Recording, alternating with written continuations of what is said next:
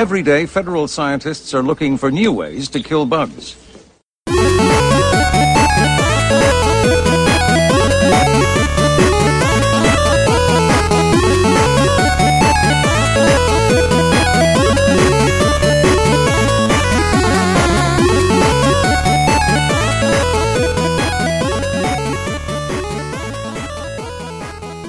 Hallo und herzlich willkommen zur siebten Folge unseres Podcasts All Features Welcome, in dem wir euch von den wunderbaren Abenteuern und Erfahrungen berichten, die wir durch das Betreiben unserer eigenen Infrastruktur gemacht haben und mit dem wir euch zeigen wollen, dass ihr das auch könnt. Wir, das sind der Herr Zweikatz. Grüße. Und ich, der Marv. Hallo. Äh, der Herr Zebi lässt sich heute leider entschuldigen, der ist normalerweise auch mit am Start. Äh, heute ist eine kleine Spezialfolge. Wir senden nämlich gerade live vom Podstock, einem Podcast-Event, was äh, einmal jährlich stattfindet. Natürlich haben wir auch heute uns wieder tatkräftige Unterstützung beiseite gewünscht, und zwar heute die lieben Betreiber und Betreiberinnen von Litera Tools. Sollen wir jetzt Hallo sagen? Ja, das hätte ich, hätte ich gehofft. Alles gut. Heute ist äh, Sweetmorn, der siebte Tag der Bürokratie im Jahre 3187 unser Dame der Zwietracht. Hallo zusammen. Moin. Ich finde es so faszinierend, dass bei näherer Betrachtung nichts von dem, was wir gerade gesagt haben, zustimmt. Also wir betreiben wieder die Infrastruktur, noch senden wir, aber Ja, heute, heute ist gar nichts. Ne? ich weiß nicht, ob ich dir oft genug gesagt habe, aber ich sehe deutliches Managementpotenzial bei dir. Wir hier als Podcast haben. nee, schön. Gott, wie habe ich das vermisst. Also nicht hier zu Hause äh, äh, vor dem eigenen Mikro in der äh, Homeoffice-Kluft zu sitzen, aber das Potsdok, das ist super. Also wenn ich hier vorne so auf der Bühne auf und ab gehe und du siehst die ganzen, na gut, nicht die Häupter deiner Lieben, aber die Nicknames deiner Lieben. Ja, das kann ich leider nicht sagen. Das ist für mich heute die erste Runde. Leider dann nur in der digitalen Form. Der normale Gang der Dinge ist ja, äh, man äh, kommt zum Podstock als Hörender und äh, man geht zum Podstock als Belehrender. Ich dachte als Podcastender. Ähm, als Podcastende, genau. Ja, äh, litera.tools. Oder wollen wir noch ein bisschen irgendwie kurz äh, einander vorstellen, also wer wir sind und was wir machen? Versuch das doch mal. Also ich musste mich ja die Tage, das hast du äh, mitbekommen, durch einige äh, Marketing-Vorträge äh, durchquälen und dann hörst du halt irgendwie so, so einen Natterngrobe, wie sie da sitzt und zischt sich die Weisheiten des Marketings zu und dann steht da jemand und sagt, hm, wichtig ist es, dass ihr bei sowas äh, nur zu 20% werbt und zu 80% die Kunden wertschätzt. So. Und dass ihr 24 Stunden am Tag repräsentiert, ihr seid immer eine Marke. So. Von daher äh, ist mir das einfach nicht in die Wiege gelegt, darüber zu reden, wer ich bin und was ich mache. ähm, aber ich glaube, ich habe äh, über Bande dann einen relativ guten Einstieg gegeben. Jinx, Mhm. Gibt es irgendwie einen Tag, an dem du nicht auf, äh, heute und morgen und gestern auf Sendung warst? Ich, ha ich habe einen Freund, der, äh, er und ich sind früher ab und zu mal zur Veranstaltung gegangen. Und äh, der Deal war, an einem Tag, an dem du selber einen Vortrag hältst, bist du kostenlos da. Der Typ ist über Jahre zu diesen Vorträgen gegangen, hat nicht einmal was bezahlt. Also ich schaffe das ja normalerweise dadurch, dass ich einfach irgendwo in der Orga drin stecke und bin eigentlich total glücklich, dass ich mal wieder bei einem Event bin, das ich nicht selber organisiere. Ja. Das, äh, das ist gleich so eine völlig äh, entspannte Erfahrung. So im Gegensatz zu, wenn man selber dafür verantwortlich ist und Unterschriften berechtigt dafür ähm, und dann die ganze Zeit hoffst, dass sich niemand den Hals bricht oder so. Ich kenne das, ich kenne das. Also aus Erzählungen, aber äh, im Prinzip kenne ich's. Hm. Dann haben wir noch äh, Clemens oder Datacop oder äh, Ja, das passt schon. Also, ja, Okay. genau so. ich glaube, da ist man auch schon bei Podstocks angesichtigt geworden. Äh, ja, ich äh, war das vor drei oder vier Jahren, glaube ich, wo ich das erste Mal im Podstock war und ich dann irgendwann so gehört habe mit, es gibt keine Person, die einmal bei einem Podstock war und danach nicht einen eigenen Podstock, äh, einen eigenen Podcast gegründet hat. Das ist eine geile Eskalationsstufe. Ja, nun, ich, ich müsste dazu sagen, ja, ich hätte dazu genug Equipment hier herumliegen, aber ich habe die Statistik bisher äh, gesprengt. Aber so Passiv-Podcasten äh, ist ja auch etwas, was äh, nicht zufällig dann mal passiert, so wie hier. Passiv-Podcasten ist so ähnlich gefährlich wie Passiv-Rauchen eigentlich.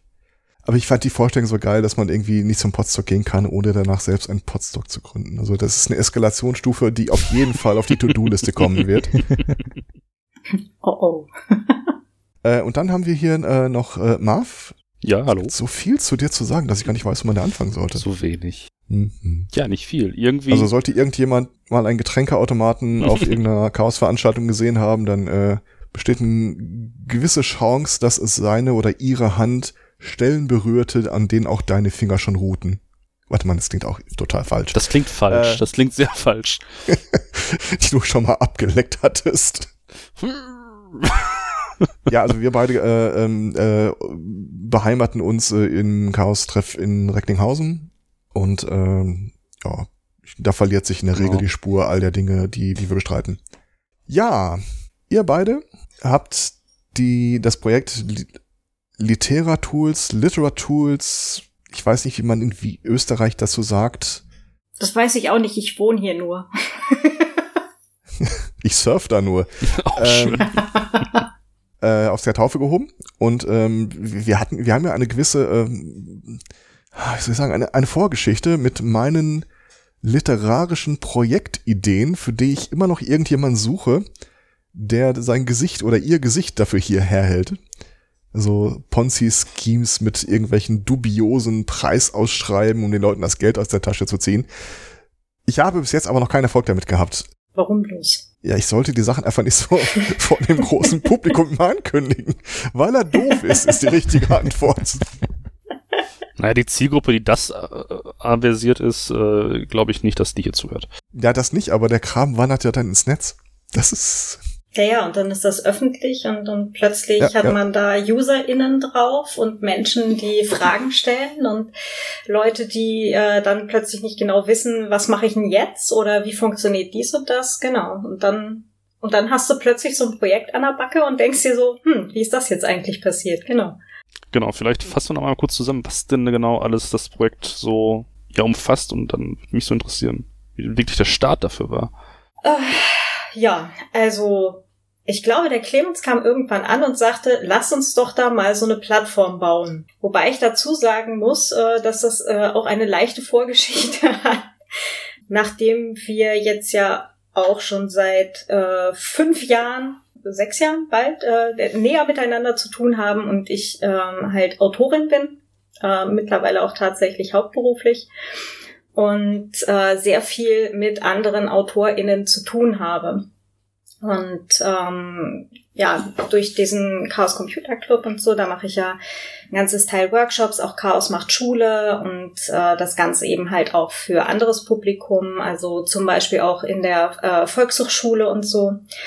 Und komme halt immer und immer und immer wieder drauf, dass die Menschen erstens vom Alter von 12 bis 92 dieselben Fragen haben und zweitens ähm, auch immer und immer wieder dieselben Probleme und gar nicht wissen, wirklich nicht wissen, dass es noch Alternativen gibt zu äh, Google Docs oder ne, Zoom und so weiter und so fort. Und ähm, ja, und dann habe ich das dem Clemens halt auch immer wieder erzählt. Ne, so hier wieder die Rückfragen gehabt und so weiter. Und ja, und irgendwann kam er dann halt an mit, wir könnten doch da mal sowas bauen. Ja, das hat sich dann so leicht verselbstständigt. Das war irgendwann jetzt dieses Jahr im Februar, Anfang März ungefähr. Clemens, magst du vielleicht äh, da weiter erzählen? Ja, also vielleicht noch einen kurzen Schritt zurück. Genau, da, also grundsätzlich haben wir uns schon öfter so überlegt, ähm, wie man halt Open Source und eigentlich primär Alternativen zu den großen ähm, voll integrierten Tracking-Systemen und Konglomeraten ähm, ein bisschen mehr unter die Masse bringen kann. Und das immer so ein bisschen ein Henne-Ei-Problem ist, weil auf der einen Seite kennen es die Leute nicht und äh, würden sich aber auch nicht auf der anderen Seite damit wirklich so von sich aus beschäftigen, weil sie halt auf der Plattform, auf der sie gefangen sind, halt da schon groß äh, ihre Dinge äh, angepriesen bekommen, mit was nicht so toll alles in dieser Plattform ist. Also ganz äh, typisches Beispiel ist so halt, ja, du bist halt seit auf Facebook und auf Facebook gibt's halt seit irgendwann diese Facebook-Events und ähm, für die meisten Leute ist klar, ist klar, naja, ja ähm, Events organisiert man über Facebook-Events. Also da gibt's ähm, viele Leute, die nicht mal so andere geschlossene Plattformen äh, wie Meetup oder so kennen. Und da Open Source halt als komplett von sich aus getrennte Plattformen, die man sich erstmal erarbeiten muss, schon ein äh, noch einmal ein größerer Schritt ist, als quasi auf eine andere geschlossene Plattform zu wechseln. Das ist immer die, die Krux der Freiheit. Äh, Sachen, die dir alle Möglichkeiten geben, setzen dich halt im Wesentlichen auch erstmal vor das Gebirge, dann kriegst du irgendwie einen Kuss aufs Bauchi und das war's. Mhm. Ja, viel Spaß. Das Hier erstmal drei Wochen Ja, durchlesen, wie klappt das denn und wo muss ich das installieren, aber das wortwörtliche Bootcamp. Mhm.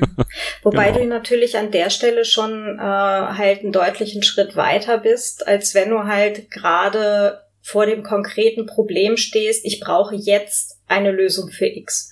Also so Klassiker, ich brauche eine Mailadresse. So für den Anfang von diesem ganzen Online-Gedöns, ja. Und was nimmst du dann? Ja, das, was du von zu Hause kennst, das, was dir jemand äh, Vertrauenswürdiges empfiehlt, oder das mit der ansprechendsten Verpackung.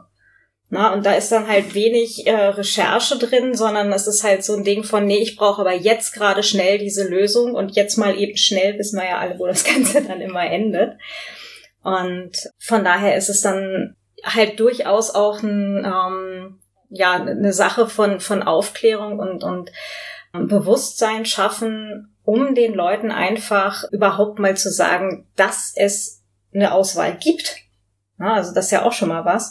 Und das zweite ist, oder zweite Level ist dann, warum man denn vielleicht was anderes als die bunteste Verpackung eben haben will. Das ist auch noch äh, an dem Zeitpunkt, wo, wir, wo die Leute das ähm, aktiv brauchen. Da sind sie auch noch am ehesten gewillt, danach was zu suchen. Also Anfang der Corona-Zeit, eines der besten Beispiele ist äh, Zoom halt gewesen. Zoom habe ich davor schon ein paar Jahre schon mitbekommen, aber eigentlich nur aus einer einzigen Richtung, also eine einzige ähm, Veranstaltung, die das hin und wieder verwendet hat. Daher kannte ich Zoom zufällig. Im deutschsprachigen Bereich war, das, war das noch sehr, sehr wenig verbreitet. Und Anfang der Corona-Zeit ist halt auch durch mediale Aufmerksamkeit Zoom sehr schnell auch in Europa gewachsen, weil das in Amerika halt recht groß wurde.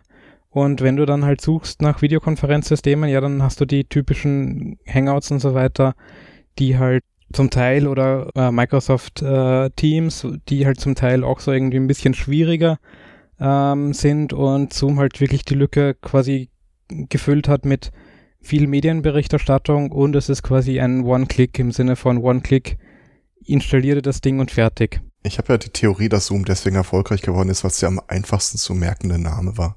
ja gut, wie das, wie das damals war, war ja auch Mhm. bei uns in Recklinghausen in, in der Gruppe, wo ähm, sich ein paar Leute hingesetzt hatten und äh, Jitsi in etwas größerem Stil und aufgesetzt haben für den Kreis und alle, die es gerne nutzen wollten. Das anderen Leuten erstmal zu erklären, war auch dann interessant. Ein Kreis ist hier Landkreis gemeint. Ja, Kreis ist im Sinne Landkreis und äh, ich glaube, Nutzer sind mittlerweile deutschlandweit vertreten. Also hat sich schon ein Hm. bisschen rumgesprochen, aber der Anfang war da auch, äh, was ich mitgekriegt habe, doch recht schwer, weil genau das, die Medien haben über Zoom berichtet und über alles Große. Man sagt immer so, jedem Anfang wohnt ein Zauber inne. Ich persönlich glaube, jedem Anfang wohnt ein hoher Leidensdruck inne. Ja, genau. Ganz genau das. Du musst halt einfach nur jemand finden, der das Leid für dich übernimmt oder mehr darunter leidet und dann wird das bauen und dann werden sie kommen. Also ich glaube, dass es nicht nur am Namen liegt, weil Hangouts, äh, Teams, äh, also wobei Hangouts heißt ja nicht mehr so, sondern jetzt Google äh, Meet, die haben ja auch relativ sprechende Namen, aber das, was ich da wirklich ikonisch fand, war das eine Homeoffice-Ding, wo ein Manager von Microsoft äh, vor, also für die Firma gesprochen hat in einer Videokonferenz und dann platzt eben seine Tochter rein mit irgendwas um die zehn Jahre und äh, komplett äh, begeistert, wie toll das nicht mit Zoom ist und äh, dass sie mit ihrer äh, mit ihren Klassenkameraden da einfach dann Videokonferenzen machen kann, obwohl er gerade äh, seiner eigenen Belegschaft erklären möchte, dass sie eben äh, das Google-Produkt jetzt um einiges mehr ausbauen wollen und dass das auch recht gut funktioniert. Ja, gut. Das, ähm, Ups. ja, Kinder und ja. Na, aber da haben wir ja auch wieder das, das Ding mit dem, äh, na, solange halt auf irgendwelchen Digitalgipfeln von Zoom und WhatsApp geredet wird, statt Videokonferenz und Messenger, werden wir da halt irgendwie aus solchen Sachen auch nicht rauskommen. So dieses typische Markennamen-Ding, ne? Ich google mal eben was oder äh, hast du mal ein Tempo oder ich brauche mal Tesafilm oder whatever. So die üblichen Household Names eben wo wir uns alle selber an der Nase packen müssen, um zu sagen, nee, ich suche mal was im Internet, ich brauche mal ein äh, Papiertaschentuch ne, und äh, Klebestreifen oder whatever. War ja mal dabei, als jemand nach einem Taschentuch gefragt hat und bekam ein Stofftaschentuch überreicht. das ist aber tricky. Wobei da, also die typischen Markennamen, die verlieren ja ihre Bedeutung, so auch wenn da Markenschutz dabei ist eben Tempo und so weiter, das ist schon recht gut durchgestritten, dass so, dass du halt jedes Taschentuch so äh, bezeichnen kannst. Ja, aber wenn du halt sagst, ich google mal was. Genau. Deswegen ist Lego ja gerade sehr, sehr hinterher, dass das äh, nicht so passiert. Genau. Ja. Aber das österreichische Äquivalent wäre das Obi oder Obi gespritzt im Sinne von äh, der Apfelsaft die haben sowas verloren. Also, dass du halt, wenn du irgendwo in einem Restaurant das bestellst, dann bekommst du halt meistens irgendeinen Apfelsaft und nicht das äh, Produkt selber. Ähm, Red Bull ist eines der besten Beispiele, die halt wirklich drauf schauen. Da gibt's Leute, die gehen halt tatsächlich in Restaurants, bestellen einen Red Bull und wenn da was anderes kommt, dann, bekommt, dann bekommt das Restaurant eine Klage. Das ist kein ähm, Jim Beam. Fupp. Ja, genau. Und ähm, bei Suchmaschinen oder bei Google und so finde ich, würde ich es tatsächlich da, die haben das bisher so gut wie nicht betrieben. Diesen Markenrechtsstreit könnte man wahrscheinlich mal ganz gut anzetteln.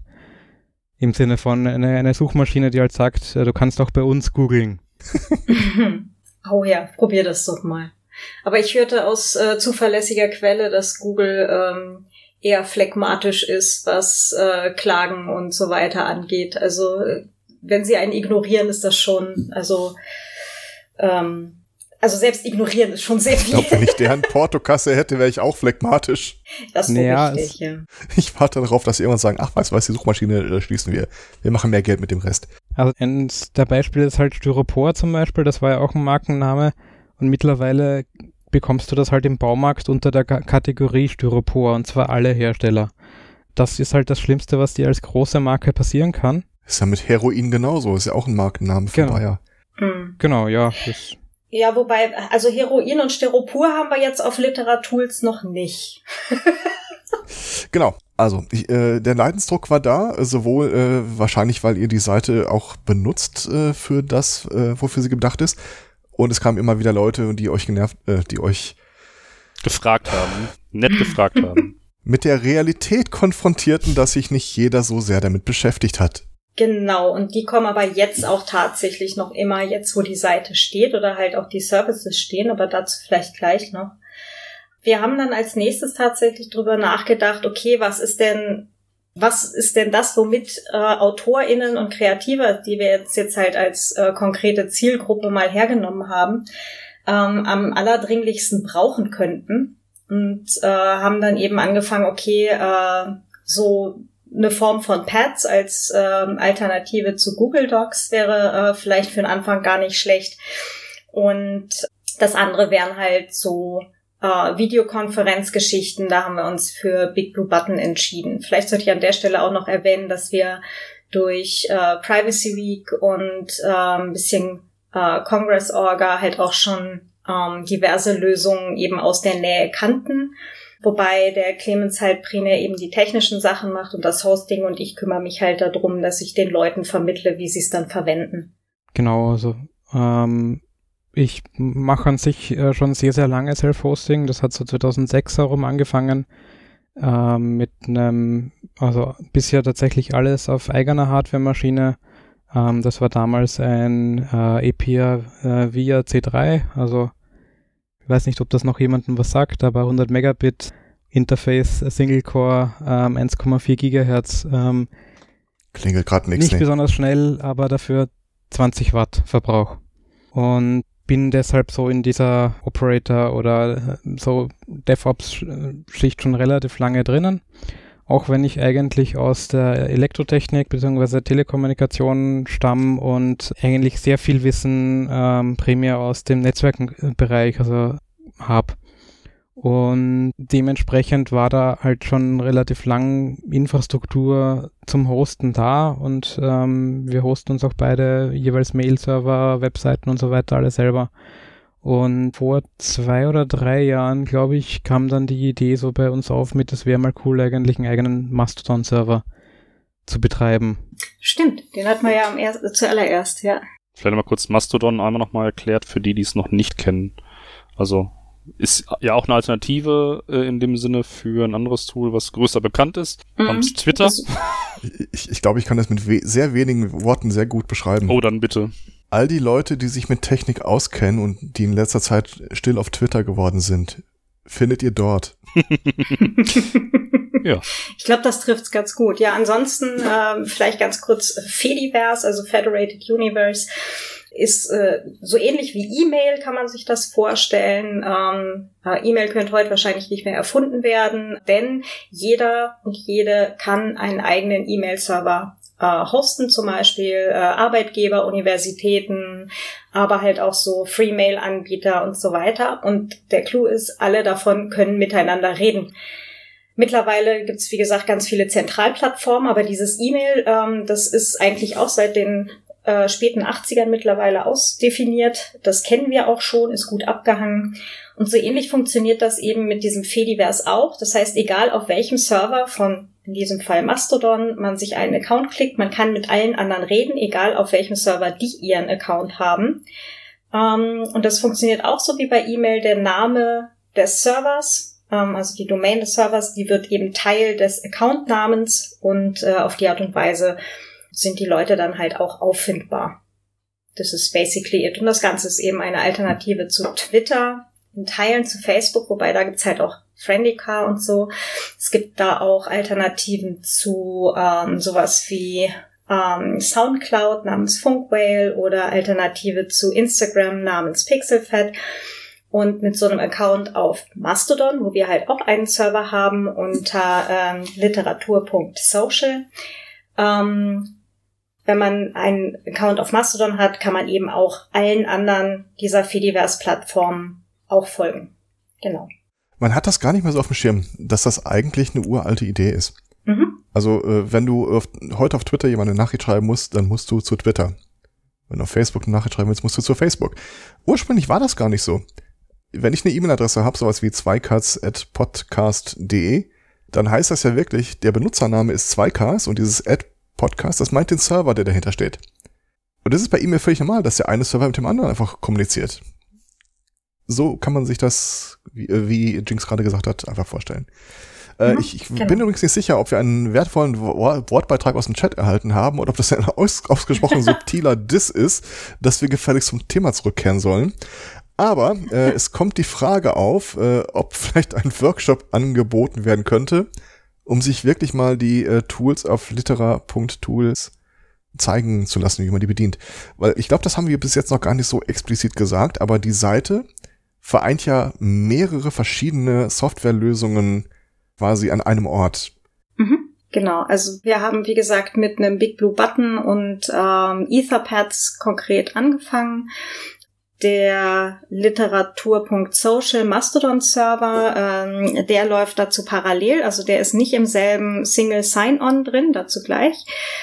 Mittlerweile haben wir auch noch ein Mobilizon ähm, als Alternative zu Facebook-Events und Facebook-Gruppen und äh, ein Livestreaming-Server, wie heißt das, äh, Open Streaming-Plattform, ähm, ist gerade halt in der Testphase immer noch. Genau, der soll demnächst dann auch öffentlich verfügbar sein. Ähm, Jitsi ist auch schon äh, installiert, ist aber auch noch nicht komplett freigegeben für alle, deswegen steht es noch auf der Webseite unter ist noch in Arbeit. Ähm, genauso halt sowas wie ein ähm, jetzt fällt mir nur Noodle ein. Ach, wie heißt die, Platt, äh, die Plattform dahinter oder die Software? Naja, äh, von Framasoft jedenfalls. Ähm, genau, und dann hatten wir uns noch was überlegt, eben als Alternative zu Linktree und Noodle hübsche Links. oder Moodle gesagt? Noodle mit N-U-U. Dann bin ich beruhigt. Ich dachte, ihr habt da irgendwo noch so eine ausgewachsene Moodle-Instanz versteckt. Nee, um Gottes Willen. Also übertreiben auch nicht, aber das ist halt so ein Set an, an also, äh, Funktionalitäten, wem, wem die Begriffe übrigens nicht sagen. Äh, Bitte? äh, wem die Begriffe übrigens nicht sagen. Also Jitsi ist so ein Videokonferenztool und Moodle ist mal eben eine Software, mit der du eine ganze Universität ins Internet holen kannst. Ja, Entschuldigung. Nee, äh, Frama-Date ist es, glaube ich. Ähm, also halt äh, eine Alternative zu Doodle, äh, womit man halt ähm, Umfragen machen kann, Terminfindung und so weiter. Und das ist halt so ein, so ein Grundstock an Funktionalitäten, die für AutorInnen und Kreative, für deren Online-Alltag ähm, uns jetzt mal sinnvoll erschienen. Es gab auch schon Anfragen zu ähm, Mindmaps, äh, also Mindmap-Software und sowas, aber da müssen wir uns dann echt erst nochmal mit auseinandersetzen, was, was es da überhaupt gibt an Open Source Tools. Ne? Ent- Entschuldige meinen spontanen Lacher. Der hatte nichts mit dir zu tun. Ich habe gerade so ein bisschen despektierlich darüber erzählt, dass äh, eine Frage aus der Hörerschaft kam, äh, aus dem Chat kam.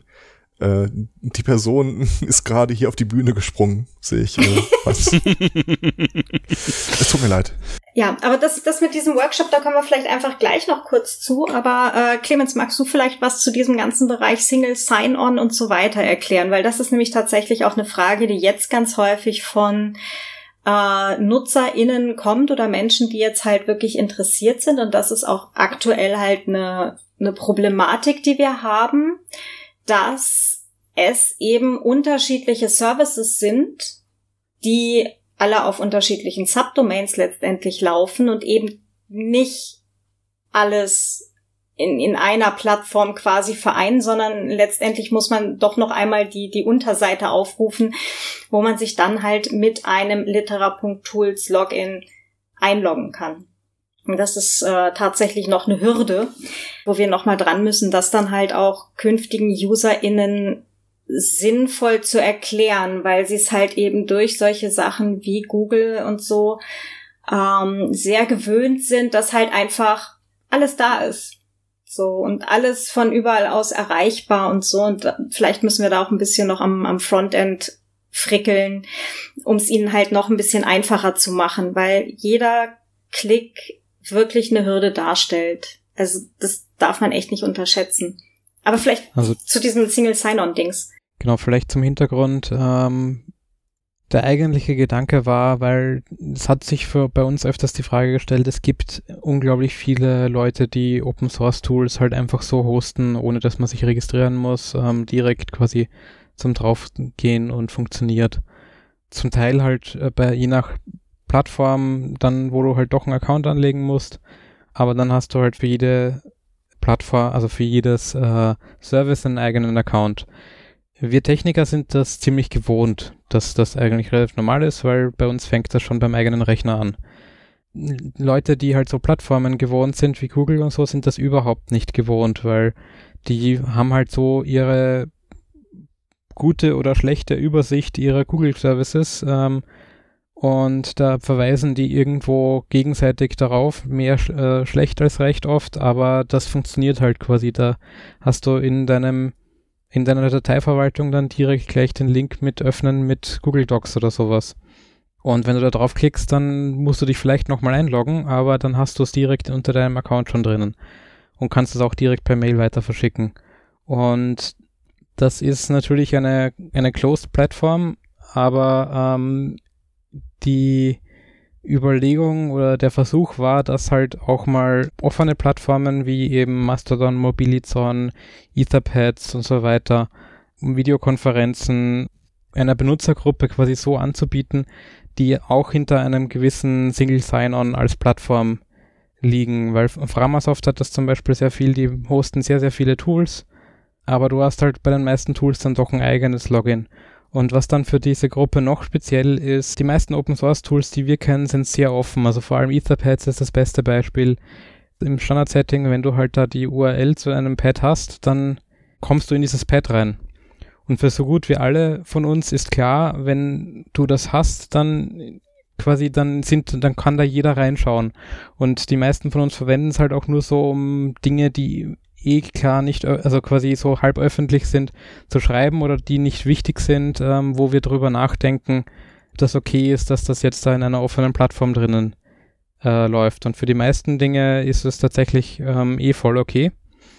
Aber ähm, Autoren oder Autorinnen als Beispiel äh, Zielgruppe haben dann noch eine komplett andere Anforderung, weil die arbeiten halt mit ihren Werken und das Ding soll erst veröffentlicht werden, wenn sie es halt tatsächlich publizieren wollen als Buch oder als Story oder was auch immer. Ähm, wollen aber da eventuell auch äh, kollaborativ damit arbeiten, mit unterschiedlichen Personengruppen, die dann vielleicht nur lesen sollen und so weiter. Also nutzt ihr dann Etherpads an der Stelle in einer anderen Variation als der Standardvariation, die alles offen hat, oder wie habt ihr das dann? Genau, es gibt von Framasoft das MyPads-Plugin, das äh, da auch äh, externe Authentifizierung über zum Beispiel LDAP und so erlaubt. Aber das haben wir doch zum Teil relativ stark adaptiert weil das wieder alles kann, aber für die User sehr unfreundlich im Sinne von, du musst dich anmelden, dann bist du mehr oder weniger von einer leeren Seite an Liste an Gruppen und dann musst du eine Gruppe erstellen. Dann kannst du in dieser Gruppe Settings machen, dann kannst du in der Gruppe ein Pad erstellen, dann kann, musst du das Pad öffnen und dann bist du in einem Etherpad drin und musst dich da mehrfach durchklicken. Also das, was die, das MyPads, die Software kann, ist sehr cool. Aber User Interface technisch ist es, ist es meiner Meinung nach so ziemlich das Schlimmste, was du hast, weil für mich als Entwickler zum quasi gehostet draufschauen und so und ich, okay, ich lege jetzt mal drei Pads an, war das wirklich, wo ich eine Viertelstunde gebraucht habe, um zu verstehen, wie dieses Interface funktioniert. Du, ähm, hm. Und du lernst da eigentlich primär, wie diese Datenbank im Hintergrund funktioniert und nicht, äh, wie die Benutzer das verwenden wollen. Und das ist halt auch wieder ein Ding, was wir grundsätzlich allerdings mit einem Großteil aller Open Source Lösungen haben, dass die halt vom, vom User Interface her alle nicht auf Leute mit wenig Digitalkompetenz optimiert sind. Wobei ich dazu sagen muss, das ist nicht eine Sache von Open Source Tools. Es gibt auch sehr, sehr, sehr viele Closed Source Tools. Das ist richtig, da habe ich auch schon Dinge gesehen, ja. Ja, die ein wirklich schlechtes User Interface haben und ähm, Google ist da auch keine Ausnahme. Zoom ist auch so ein Beispiel, wo du dir manchmal denkst, okay, wer hat die Idee gehabt, das hier rein, diese Option hier reinzugeben? Aber der Unterschied ist leider oft, dass ähm, Open Source Tools äh, diesen Ruf haben, dass sie schlecht bedienbar sind ohne dass ähm, auch die Leute, die Open Source Tools entwickeln oder die verwenden, oft selber äh, bei Closed Source Tools nicht mitbekommen, wie schlecht diese oft zu verwenden sind. Der Unterschied hm. ist halt, die Leute sind auf der Plattform schon gefangen oder sie zahlen dafür und denken sich dann eben, okay, wenn das alle anderen verwenden, dann muss ich das ja auch zum Laufen bekommen. Was man da halt oft übersieht, ist, dass tatsächlich halt Leute sehr lange mit diesen Closed Source Tools arbeiten, bis es für sie tatsächlich funktioniert.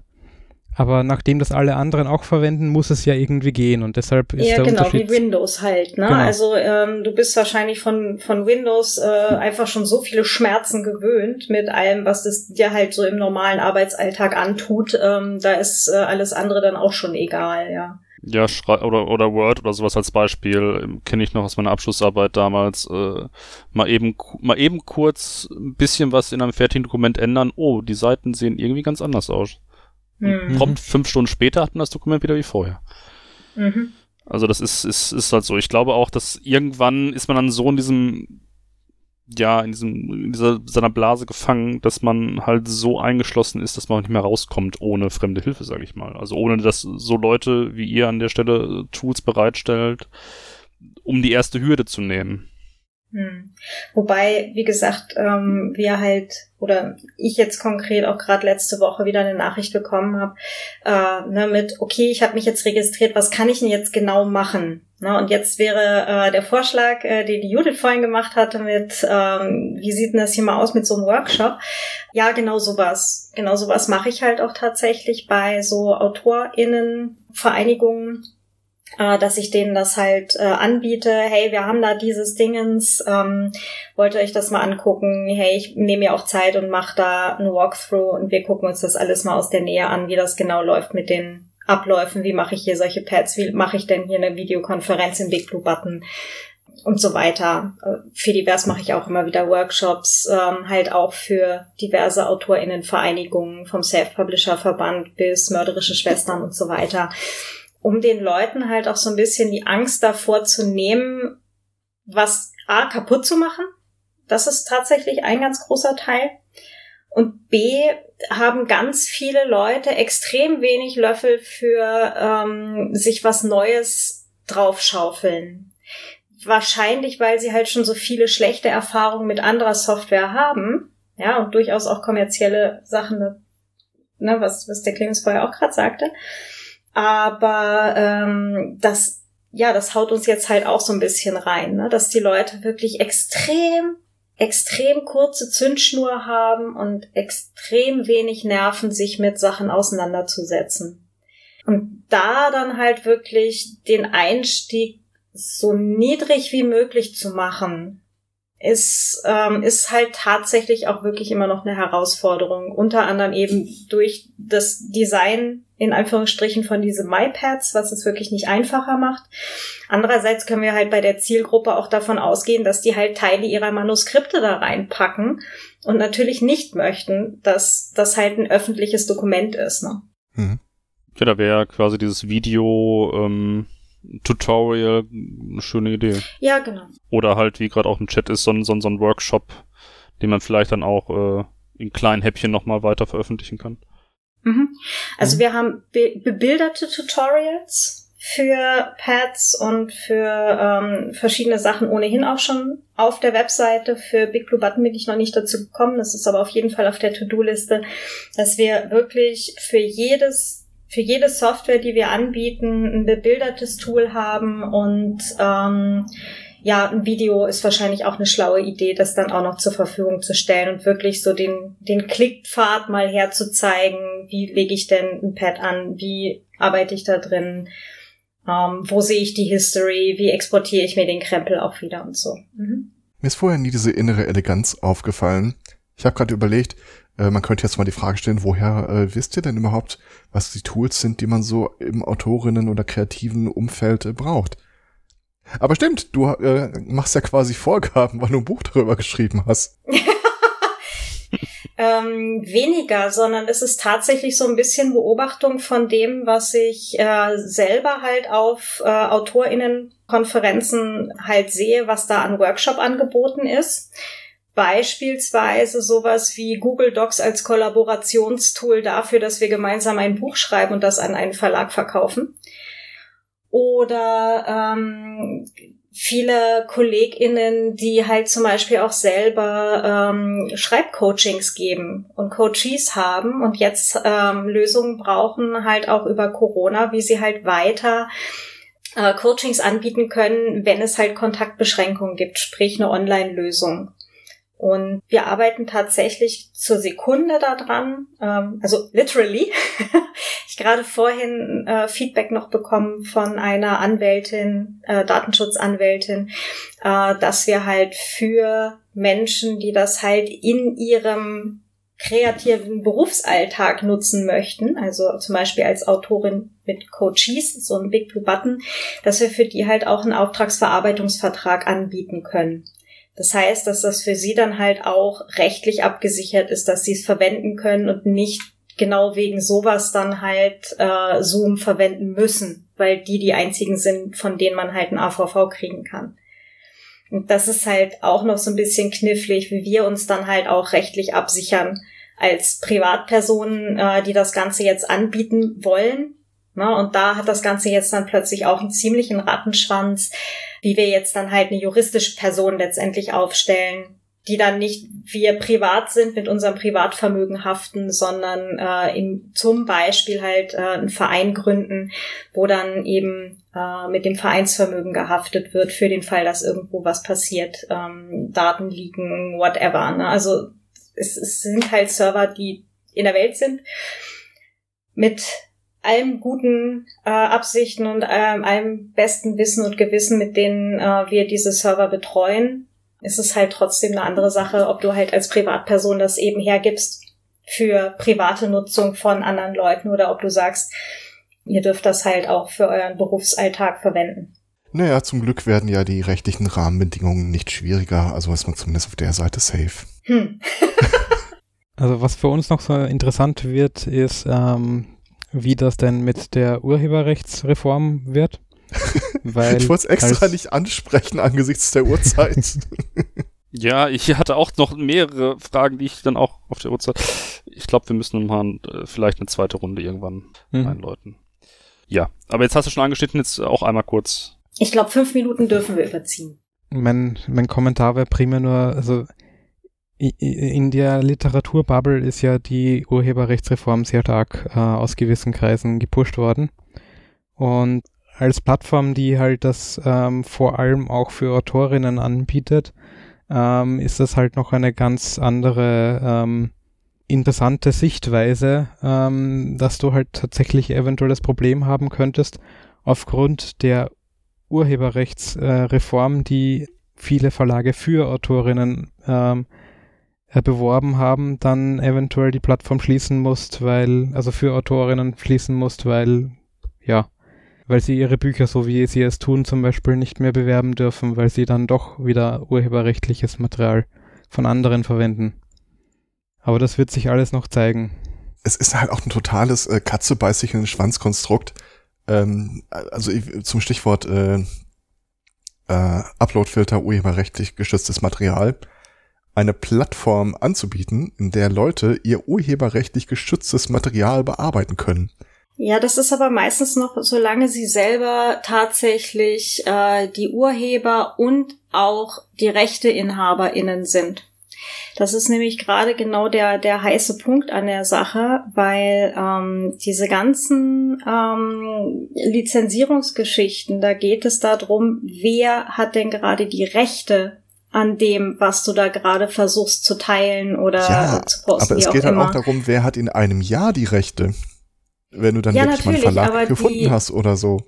Das ist richtig, aber du hast halt trotzdem das Problem, dass nämlich genau das, was du gerade gesagt hast, die UrheberInnen nicht oder in nur sehr seltenen Fällen auch die RechteinhaberInnen sind.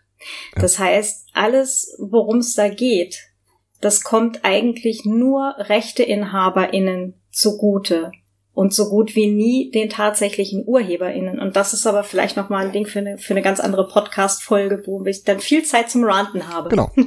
Und da können wir dann auch das Folgethema unterbringen. Äh, falls das irgendwie rechtlich sich zu schwierig gestaltet, dann sprechen wir noch mal über äh, ein anderes meiner schattigen, halbseitigen äh, Geschäftsprojekte. Würde ich ein freundliches Gesicht suche. ja, nee. Also ähm, ich, ich habe mir die Seite mal angeguckt. Man kann sich da äh, ohne, ohne Probleme registrieren, reingucken. Ähm, ich persönlich habe es äh, hauptsächlich jetzt mal genutzt, um da ein paar Texte reinzusetzen. Wobei ich, äh, na, egal, äh, wir nähern uns dem Ende. Ja, Genau. ich, ich, ich, gu- ich gucke halt Richtung Screenwriting und äh, Ah ja, da, da gibt es äh, Dinge zu beachten. Ähm, Das aber, ist aber richtig. wer die Seite auch einfach mal so, äh, für mich jetzt, äh, wer noch keine Idee hat, womit er mal anfangen soll, ähm, was selber aufzusetzen, glaube ich, findet da auch so ein, zwei Ideen, so ein Mastodon mal selber aufsetzen, kann man ja auch nochmal machen. ich empfehle ja eine Nextcloud, die erschlägt einem gleich äh, extrem viele Probleme auf einen Schlag, wenn man sie einmal am Laufen hat. Ja, Genau. äh, ist, das ist tatsächlich der Plan. Also einen meiner Server einfach, einfach komplett umkippen und so, ups, so, na jetzt, wo er weg Mhm. ist, Nextcloud. Also für File, also vor allem für File-Hosting für, für, für, für Privatpersonen ist halt eben wirklich schwierig, weil du weißt halt nicht wirklich, was die da hochladen könnten oder auch unabsichtlich tun. Und das ist dann, denke ich, schon eine wesentlich höhere Verantwortung, als da Videokonferenzen oder Text, kollaboratives Texthosting anzubieten. Da gibt's denke ich, Hoster, die das um einiges besser können und gerade Nextcloud ist wirklich so eine, ein typischer Fall, da gibt's überall Hoster, die dir für, die für dich eine Nextcloud-Instanz anbieten, relativ günstig für ein paar Euro im Monat.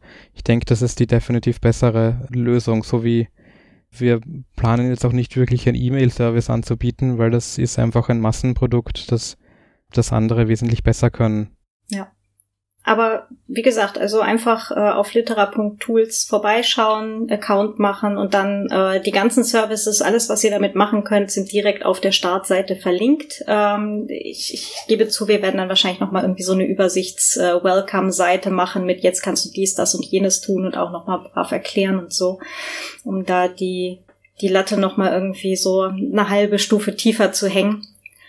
Genau, und äh, zum selber ausprobieren, ähm, ja, wie gesagt, also für, für Privatzwecke eine Nextcloud halte ich durchaus für eine sinnvolle Sache. Äh, wer sich's nicht zutraut, das, was der Clemens gerade gesagt hat, mit äh, ihr könnt ja auch mal üben mit ähm, ihr mietet euch eine Nextcloud bei eu zum Beispiel eurem Internetanbieter oder wenn ihr schon eine Webseite habt, da gibt's das auch.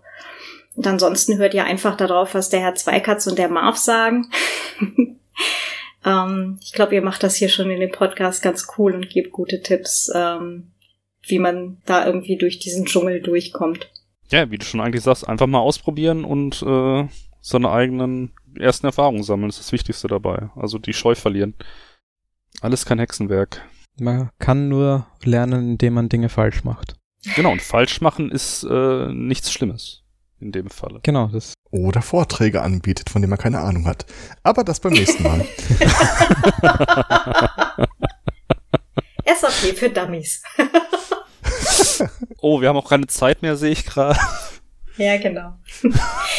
ganz, ganz lieben Dank für Ja. die Einladung. Schön, dass ihr die Zeit gefunden habt. Es hat riesig Ja, viel voll Spaß gerne. gemacht. Oh ja. Ähm, äh, wir werden äh, von den Zuschauern übrigens raus applaudiert, äh, sehe ich gerade. Ähm, Zuschauer und Zuschauerinnen. Dann vielen, vielen Dank. Und dann äh, schockieren wir mal den Admin vom Podstock damit, dass wir pünktlich Feierabend gemacht haben.